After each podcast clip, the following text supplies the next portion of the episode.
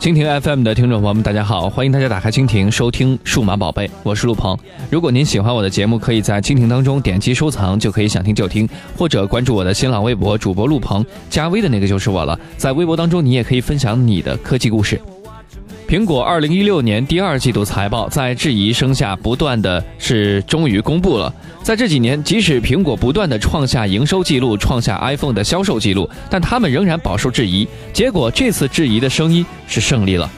自二零零三年来首次的同比下滑。正如我们之前在节目当中分析预料啊，在全球智能手机业都不景气的情况下，苹果在二零一六年的一到三月的季度呢，呃，业绩是首次同比下滑。由于苹果的业绩向来受季节性的影响比较大，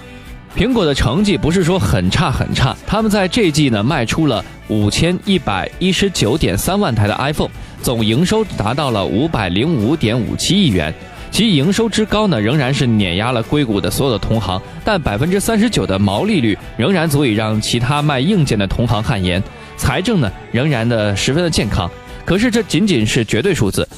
苹果经历了自二零零三年以来的首次同比的倒退，而且倒退幅度达到了百分之十三，略低于专业分析师啊预期的五十二亿美元。而 iPhone 相比于去年是少卖了将近有一千万台的 iPhone，同比呢是倒退了百分之十六，略低于分析师当中的五千一百三十七万。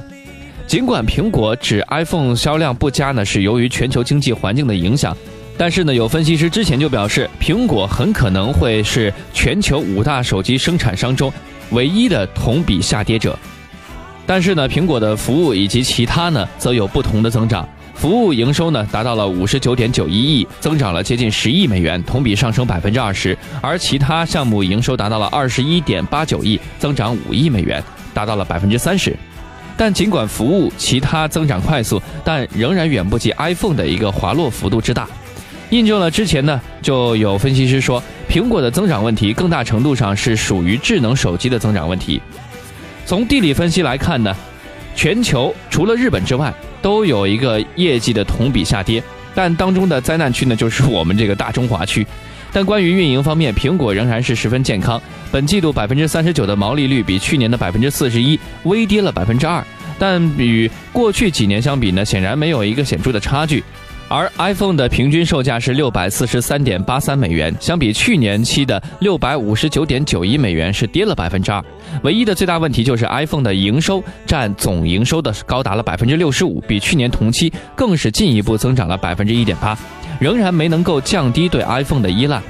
在库存方面，根据财报电话会议，苹果将会有二十亿的渠道库存需要处理，大部分呢都是 iPhone。如果全部均用本季度的 iPhone 平均售价六百四十一美元来计算呢，呃，那么这个本季度最多呢有三百一十二万台的 iPhone 的库存，占本季度的一个销售量的百分之六。本季 iPhone 销量为五千一百一十九点三万台，也就是每天销量为五十六点九万台，三百一十二万台 iPhone 约为五点五天的库存左右，库存量不算特别高。根据《华尔街日报》的说法呢，苹果。去季的这个渠道库存呢，并不如坊间预期的多，基本上就是苹果所说的，在这个艰难的季度里，我们没想到能够卖出这么多的一个产品。那么苹果是否就此一蹶不振呢？不能否认的是，本季的苹果财报十分触目惊心，而且。自二零一一年以降呢，第三季度及下季度啊，将会是苹果最弱的季度，也就是